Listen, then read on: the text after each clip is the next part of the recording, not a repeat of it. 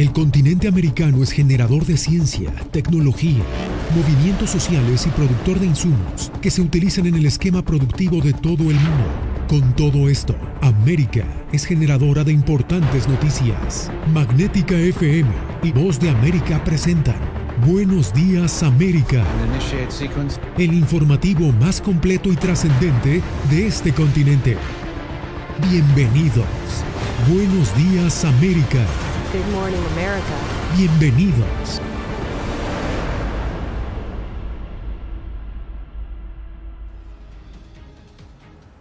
Hola, ¿qué tal? Bienvenidos a El Mundo al Día. Yo soy Diva Lizette Cash. Comenzamos. El presidente Joe Biden cumple su primer año en la Casa Blanca ofreciendo una conferencia de prensa durante la cual enumeró logros y pendientes. Y para ampliar este tema, hacemos contacto con nuestro reportero Jorge Agobián en la Casa Blanca. Jorge, ¿cuál fue el principal mensaje del presidente Joe Biden?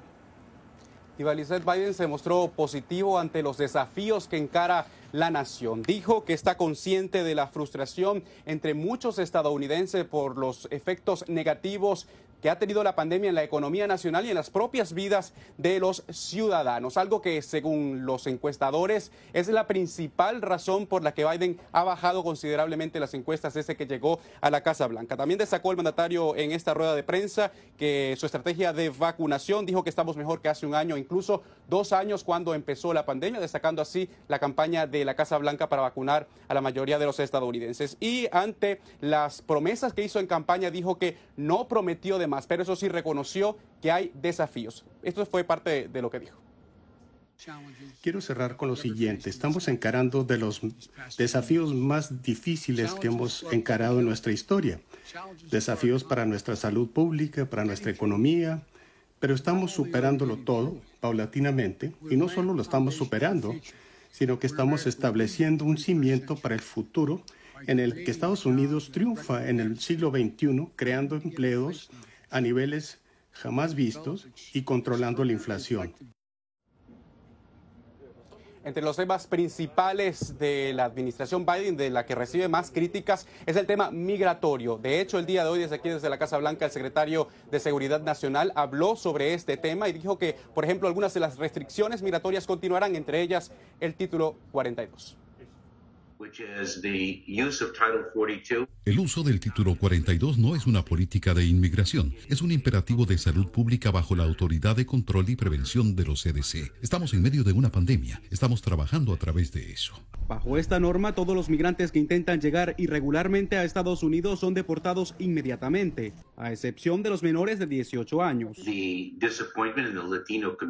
El secretario de Seguridad Nacional, Alejandro Mayorkas, reconoció este miércoles la decepción que sienten muchos inmigrantes y miembros de la comunidad latina por la continuidad de las políticas de cero tolerancia establecidas por la pasada administración, entre ellas el programa Permanecer en México que a pesar de haber sido rescindido por el gobierno de Biden, fue restituido por decisión de un juez. Es un programa en el que fundamentalmente no creemos y al que hemos renunciado. Seguimos litigando el caso. Para la oposición del presidente, el primer año del demócrata no ha demostrado avances en este tema. Por el contrario, es destruir las políticas del gobierno anterior sin reemplazarlas por ninguna otra, hasta el punto en que han tenido que, de manera un poco disfrazada y hasta callada, volver a algunas de las políticas que se llevaban a cabo durante la administración Trump, porque hay que buscar una solución para este problema y tal vez ya sea demasiado tarde. La solución, sin embargo, podría estar inscrita en un proyecto de reforma migratoria presentado por Biden que se encuentra estancado en el Senado por diferencias entre los dos partidos. Seguimos esperando y seguimos luchando por la acción legislativa que este país necesita para reparar finalmente su sistema roto. Entre los activistas a favor de los inmigrantes, pues la, mayor crítica es pedirle a Biden que haga algo sobre el proyecto de reforma inmigratoria, algo que fue parte de su promesa de campaña.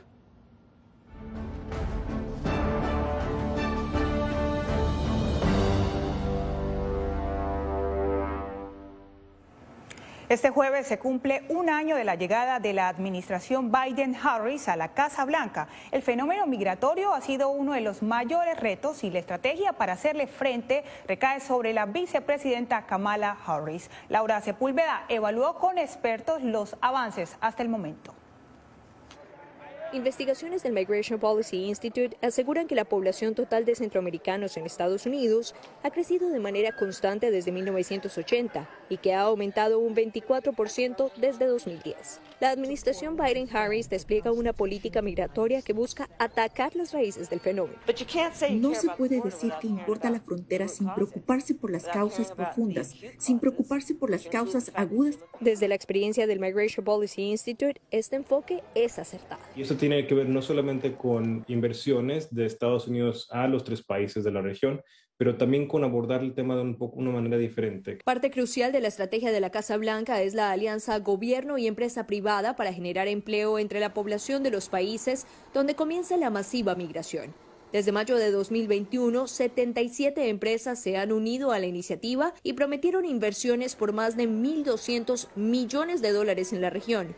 Softec es una de ellas. Los compromisos que se están haciendo tienen que ver con invertir en la región de manera tal que esta inversión genere empleos lo cual, lo cual me parece que es la estrategia adecuada. La iniciativa por Centroamérica también incluye la construcción de centros de recepción de migrantes retornados. Sin embargo, entre la opinión pública estadounidense la estrategia se ha quedado corta. Según revela una encuesta de Rasmussen Reports, el 54% de los encuestados calificó la gestión de la administración como pobre en su trabajo de control de la inmigración. Según el director ejecutivo de Center for Immigration Studies, esto se debe a la dificultad de alcanzar metas en el corto plazo bajo las políticas establecidas. La idea de abordar las causas profundas como una forma de lidiar con la crisis fronteriza es un error para empezar, porque el desarrollo de un país en sus etapas iniciales en realidad conduce a mayores presiones de inmigración. Así que esto es incluso, en su mejor mentira, una estrategia de 30 o 40 años. En lo que los expertos coinciden es en la necesidad de fortalecer la coordinación entre los diferentes sectores y gobiernos, ya que fenómenos que se han gestado por décadas no pueden ser solucionados ni a partir de una fórmula mágica ni durante cuatro años de gobierno. Laura Sepúlveda, Voz de América.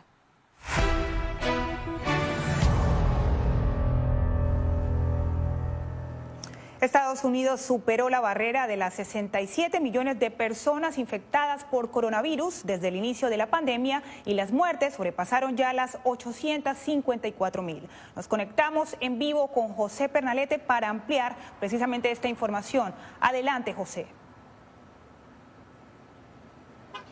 A partir de estas cifras actualizadas, el gobierno de Estados Unidos reitera la necesidad de mantener el esquema de vacunación masiva y también distribuir de manera gratuita cientos de millones de mascarillas N95 para toda la población estadounidense a partir de la próxima semana. El ascenso de contagios no se detiene en la nación. Estados Unidos sigue encabezando la lista mundial de países con mayor tasa de infección de COVID-19. Este miércoles superó la barrera de los 67 millones de personas enfermas de coronavirus a lo largo de toda la pandemia. Ante este escenario, el gobierno de Joe Biden ha anunciado la distribución de 400 millones de mascarillas N95 a partir de la próxima semana. Los estadounidenses podrán recoger en las farmacias del país un tapabocas certificado, herramienta valiosa, según los expertos, en la lucha contra la propagación del virus. Los CDC recomiendan que los estadounidenses usen una mascarilla que se ajuste bien. Esto puede incluir mascarillas de tela de varias capas, N95, K95 u otros tipos. El gobierno tiene una gran reserva de más de 750 millones de mascarillas. Otra herramienta para la prevención es el suministro gratuito de pruebas de detección a través de un portal oficial y distribuidas por la Oficina Postal estadounidense. Entre tanto, los Centros para el Control y la Prevención de las Enfermedades recomendaron no viajar a 22 países por las condiciones sanitarias, incluyendo Argentina, las Bahamas, Bolivia, Panamá y Uruguay. La Organización Panamericana de la Salud advirtió este miércoles un incremento pronunciado en los nuevos contagios en la región. Esta organización también advierte sobre la capacidad limitada de hospitalización en países de la región ante el incremento creciente de nuevos casos en el hemisferio. Diva. Gracias a José Pernalete. Y precisamente en Nicaragua, más del 50% de la población ha recibido las dos vacunas contra el coronavirus. Sin embargo, Donaldo Hernández nos cuenta que las asociaciones médicas critican la falta de medidas para evitar los contagios. La vacunación a domicilio contra el COVID-19 que se realiza en Nicaragua ha permitido aumentar el porcentaje de inmunización. Según el Ministerio de Salud, el 51% de la población ha recibido las dos dosis, mientras que el 80% ha recibido al menos una vacuna. Andamos casa a casa, en cada vivienda, buscando cada familia, cada niño, cada joven, para completarle sus esquemas y el que no está vacunado, eh, nosotros le orientamos y le hablamos de la importancia de estar este, inmunizado. Sin embargo, organizaciones médicas piden al gobierno que recomiende a la ciudadanía adoptar precauciones para protegerse de la enfermedad. Que vacunar es una de las medidas principales de control de esta enfermedad, pero también en los otros países se hace el distanciamiento físico obligatorio, el uso de la mascarilla obligatorio, el lavado de manos de agua y jabón el epidemiólogo Leonel Argüello, quien forma parte del independiente Comité Científico Multidisciplinario, denuncia además que Nicaragua aún no reconoce la existencia de la variante Omicron, como otros países de Centroamérica. Lo más seguro es que la variante Omicron ya la tenemos en Nicaragua. ¿Cómo te explicamos, por ejemplo, Costa Rica con 5.000 casos en un día, o más de 5.000 casos en un día en Nicaragua? No sabemos ni cuántos casos hay en un día. No obstante, las cifras oficiales de las autoridades revelan que, con más de 17.000 casos, Nicaragua es el país centroamericano con menos contagios de COVID-19. Donaldo Hernández, Voz de América. Por otra parte, el secretario de Estado Anthony Blinken viajó a Ucrania para tratar de reducir las tensiones con Rusia. El diplomático habló con la voz de América y Celia Mendoza tiene los detalles. Nos conectamos en vivo y en directo con Celia. Celia, ahora Estados Unidos puede, piensa imponer sanciones más severas a Rusia. Así es, es posible, esto explicó el secretario de Estado Blinken, en especial asegurando que después del 2014 tienen todavía algunas herramientas para presionar a Vladimir Putin. Con la amenaza de una posible invasión rusa a Ucrania ante la movilización de más de 100.000 tropas a la frontera, el secretario de Estado de los Estados Unidos, Anthony Blinken, inició su visita a Kiev y habló con la voz de América tras su reunión con el presidente ucraniano Volodymyr Zelensky. Le ofrecimos a Rusia una opción clara entre buscar el diálogo y la diplomacia por un lado o la confrontación y las consecuencias por el otro. Acabamos de participar en una intensa serie de reuniones diplomáticas entre nosotros directamente con Rusia a través del diálogo de estabilidad estratégica y la OTAN con el Consejo de Rusia de la OTAN. Sin embargo, desde Moscú, la idea de una solución diplomática está ligada a que se cumplan sus peticiones, las cuales incluyen que Ucrania y otros países vecinos no ingresen a la OTAN. Cada vez más vemos la amenaza por la probable incorporación de Ucrania a la OTAN sin siquiera adquirir un estatus formal como Estado miembro de la alianza. Esto es algo que va directamente contra los intereses de seguridad nacional de Rusia. El vicecanciller de Rusia, Sergei Ryakov, afirmó que no existe un riesgo de que comience una guerra y descartó una posible invasión. Aún así, Estados Unidos y sus aliados europeos están listos para responder, según Blinken.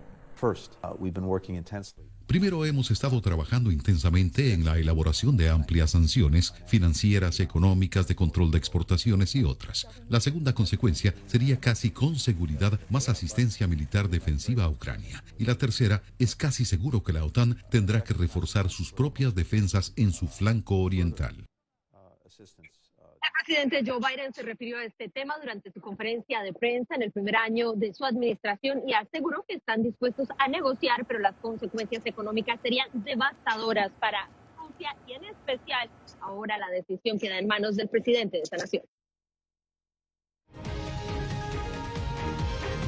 Estamos sobre la cancelación y modificación de vuelos a Estados Unidos debido a la telefonía 5G.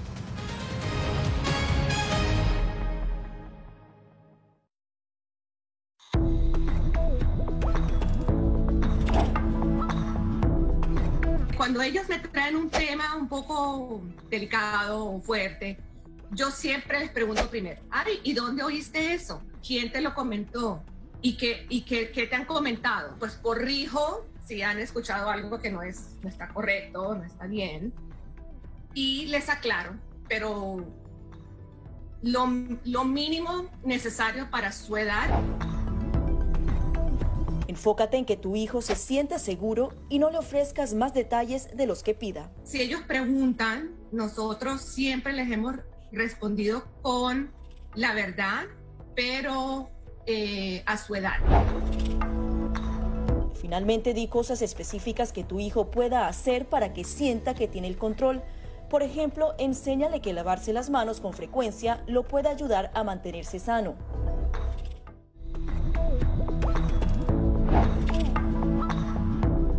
No permitas que interactúe con personas o animales fuera de la casa. Si una persona de la casa se enferma, evita que tenga contacto con tu mascota. Designa a un miembro de la familia o un amigo para cuidar a tu mascota a corto o largo plazo en caso de que tú no puedas. Limpia sus patas una vez que regreses a casa, pero no uses productos tóxicos para ellos como toallitas desinfectantes. Usa champú para bebés y aceite de coco en sus patas si notas picazón o sequedad. Prepara un kit de emergencia que incluya un suministro de medicamentos por 30 días y al menos dos semanas de alimentos y otros suministros. Asegúrate de que todas las mascotas lleven collares y etiquetas con información actualizada como nombre, número de teléfono y necesidades médicas urgentes.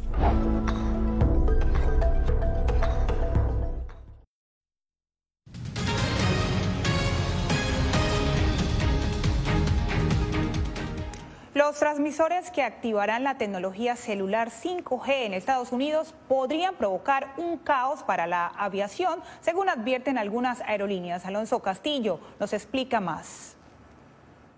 Después de varios retrasos para el lanzamiento del servicio inalámbrico 5G, empresas como ATT y Verizon prevén activar este miércoles su nuevo servicio, pero postergarán indefinidamente el servicio en torres cercanas a aeropuertos. Greg Geis, director de asuntos gubernamentales de la organización Public Knowledge, le dijo a La Voz de América que la Comisión Federal de Comunicaciones FCC, a cargo de la política de espectro comercial, celebró hace meses un procedimiento público en el que todas las partes tuvieron la oportunidad de comentar sus preocupaciones. En este momento, la industria de las aerolíneas planteó algunas preocupaciones, pero no proporcionó evidencia. Y la FCC dijo que les gustaría ver alguna evidencia de sus alegaciones de que esto causaría interferencia dañina, pero no lo hicieron de manera robusta. A las aerolíneas les preocupa que las nuevas señales 5G puedan interferir en los radios altímetros de los aviones, que miden la distancia entre la aeronave y el suelo, por lo que han solicitado que se prohíba la transmisión de 5G en un radio de 3,2 kilómetros alrededor de los aeropuertos. Otros 40 países han desplegado estas redes y no ha habido un solo incidente. Sin embargo, por precaución, los operadores inalámbricos han iniciado negociaciones con la industria de las aerolíneas para determinar el camino a seguir. El experto destacó que el 90% de la red inalámbrica se activará hoy en Estados Unidos. Sin embargo, una serie de aeropuertos quedarán excluidos. Alonso Castillo, Voz América.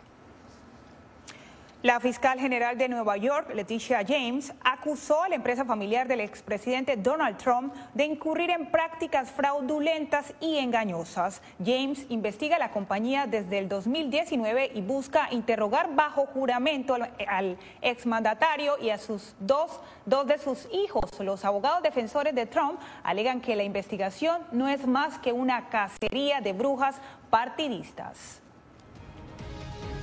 En minutos, muerte de una niña venezolana en el Río Grande recalca los peligros de la inmigración irregular.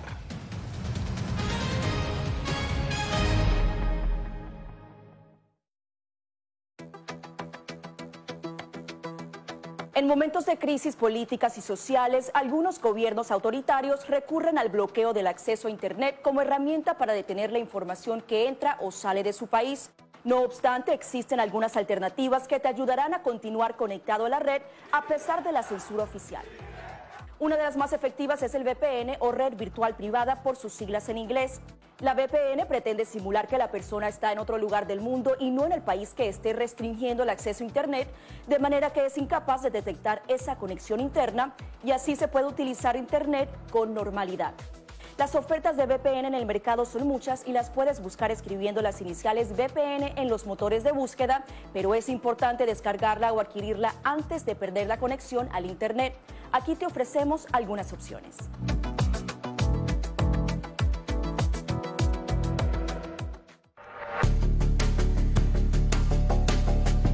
Durante el brote del COVID-19, los estafadores pueden tratar de aprovecharse de personas vulnerables a través de diversos métodos que van cambiando con frecuencia. Es posible que lo contacten por teléfono, correo electrónico, mensajes de texto, correo postal o redes sociales. Ten cuidado con ofertas de kits de supuestas pruebas caseras, curas milagrosas o pruebas inmediatamente accesibles. Response Act has made coronavirus testing more accessible immediately. Tras un desastre, organizaciones caritativas falsas aparecen afirmando que tienen vínculos con otras reales. Siempre verifica que la organización sea legítima. Alguien que asegura que trabaja en el gobierno puede pedirte tu información personal o intentar cobrarte cuotas falsas para así ingresar tu cheque de estímulo.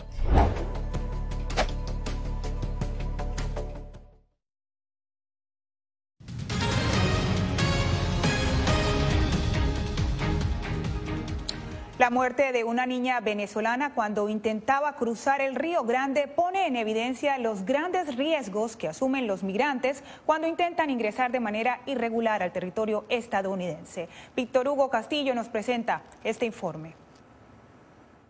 Personal del Instituto Nacional de Migración en México recuperó el cuerpo de una menor de edad de nacionalidad venezolana en el cauce del Río Grande en Ciudad Acuña, Coahuila, frontera con Del Río, Texas. Es muy peligroso para entrar a los Estados Unidos ilegal en esa manera. Uno puede ahogar si no sabes cómo nadar y específicamente un padre con niño tratando de pasar el río en esa manera es muy peligroso. De acuerdo con un comunicado de las autoridades mexicanas, la patrulla fronteriza había dado aviso sobre una niña desaparecida en el río, la cual portaba una chamarra roja, pantalón azul de mezclilla y calcetas blancas, lo cual movilizó en aerobote al grupo Beta de búsqueda y rescate al sitio señalado. Y al localizar a la niña sin signos vitales, su cuerpo fue trasladado a territorio mexicano. Recomendamos a las personas que están pensando entrar ilegal a los Estados Unidos cruzando el río que no se arriesguen sus vidas. El año fiscal 2021 ha sido el más mortífero en la frontera sur de Estados Unidos, donde aduanas y protección fronteriza contabilizó 557 migrantes fallecidos del lado estadounidense de la frontera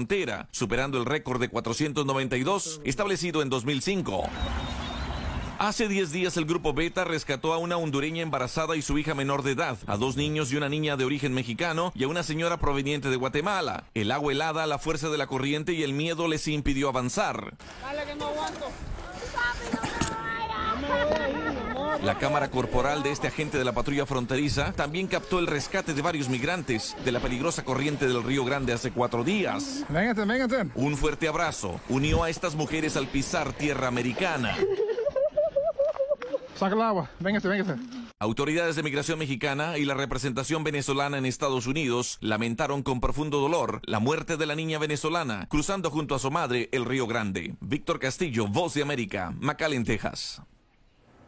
Dos décadas después de haber sido rehén de la FARC durante seis años, Ingrid Betancourt buscará por segunda ocasión la presidencia de Colombia. Jair Díaz con el reporte. Voy a ser parte de esta coalición de Centro Esperanza como candidata a la presidencia y que voy a trabajar desde este instante sin descanso, de sol a sol, para ser su presidente. Con estas palabras, Ingrid Betancourt confirmó su candidatura a la presidencia de Colombia. Hace 20 años estaba en esta misma carrera cuando fue secuestrada por la extinta guerrilla de las FARC. Allí permaneció seis años. Hoy estoy aquí para terminar lo que empecé con muchos de ustedes en el 2002. Por varios años, Betancourt fue uno de los emblemas del doloroso conflicto armado colombiano. Su calvario horrorizó al mundo. Ahora su candidatura es recibida con beneplácito por algunos políticos colombianos como Juan Fernando Cristo. Que hicieron que estuviéramos vivos. La decisión de Ingrid Betancourt de participar en la consulta de la coalición Centro Esperanza nos llena de entusiasmo, eh, de optimismo y de esperanza. Betancourt volvió a la vida pública tras apoyar el proceso de paz con los guerrilleros que la secuestraron en 2002. Con partidarios suyos, ven este anuncio como una reconciliación con Colombia. Reconocer su recorrido antes de su secuestro la hace una persona muy valiosa y que vuelva a tomar las riendas de la política. De ganar la primaria partidista el 13 de marzo, Ingrid Betancourt disputaría la primera vuelta para la presidencia de Colombia el 29 de mayo. Jair Díaz, Voz de América, Bogotá. Galápagos, un lugar único en el planeta. En minutos les contamos por qué.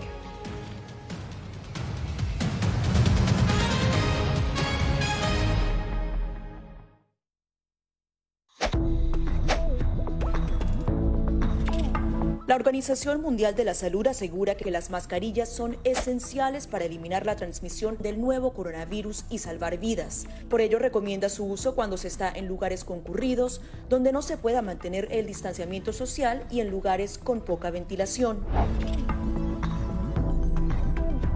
Cuando se habla de mascarillas para protegerse del COVID-19, se refieren generalmente a la mascarilla quirúrgica, el respirador N95 o las de tela. Las mascarillas quirúrgicas planas, rectangulares y desechables protegen al portador de gotas de partículas grandes del virus e impiden que los enfermos la esparzan cuando tosen o estornudan. Los expertos advierten que solo deben ser usadas una vez. El respirador N95 de forma oval y más ajustado a la cara tiene una válvula de exhalación que ayuda con la humedad y el calor cuando respiramos. Además de filtrar partículas grandes, puede impedir que pase el 95% de las partículas pequeñas de virus y bacterias.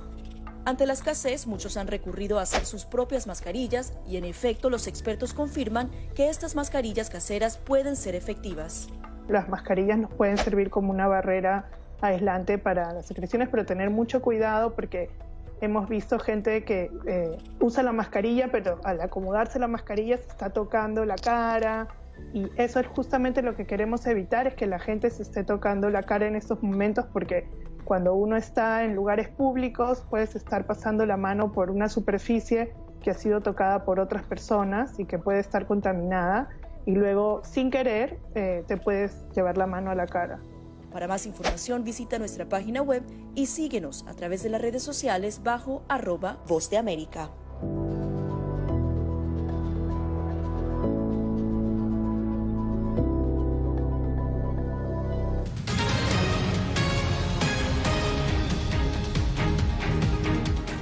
Ampliación de la Reserva Marina en las Islas Galápagos forma parte de un esfuerzo internacional para fortalecer la protección de las especies en el Pacífico Sur ante amenazas como la pesca a gran escala. Pero ¿cuál es la importancia del ecosistema que existe en ese archipiélago? Néstor Aguilera nos explica.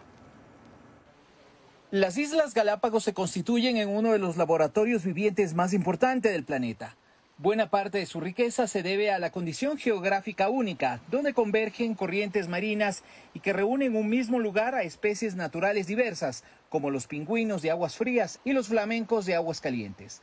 A eso se suman otras especies que migran permanentemente en zonas circundantes a las islas. Como Ecuador tenemos cierta responsabilidad eh, de cuidar un patrimonio de la humanidad que es Galápagos y para eso pues es necesario velar por, por toda la biodiversidad está en esas aguas. El biólogo marino Alex Hare explicó que la conservación de Galápagos es parte de la responsabilidad que tiene la humanidad para proteger los océanos frente a la amenaza del cambio climático. Y si nosotros sobreexplotamos nuestros recursos, al final se agotan y, y, vamos a tener hambre. El expresidente de Estados Unidos, Bill Clinton, presente en el acto en el que se oficializó la nueva área protegida, reconoció la importancia de conservar las islas para las futuras generaciones. Esto es un modelo para el futuro que debemos construir todos. Una de las claves tras la creación de la nueva reserva marina se relaciona con la elaboración de un plan ambiental, junto a un plan de canje de deuda externa por recursos destinados a conservación y desarrollo. Parte de esta ampliación de la reserva marina atraerá recursos que podrán atender esto. Las Islas Galápagos que inspiraron la teoría de la evolución de Charles Darwin fueron declaradas por la UNESCO Patrimonio Natural de la Humanidad en 1978. Néstor Aguilera, Voz de América, Quito.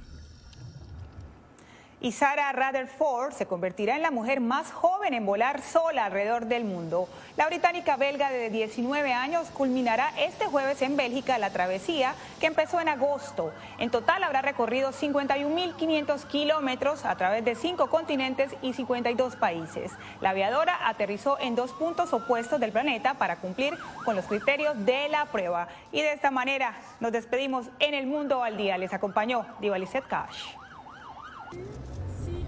Gracias por tu atención. Al momento estás enterado de lo más relevante en materia informativa en el continente americano y su relación con el resto del mundo.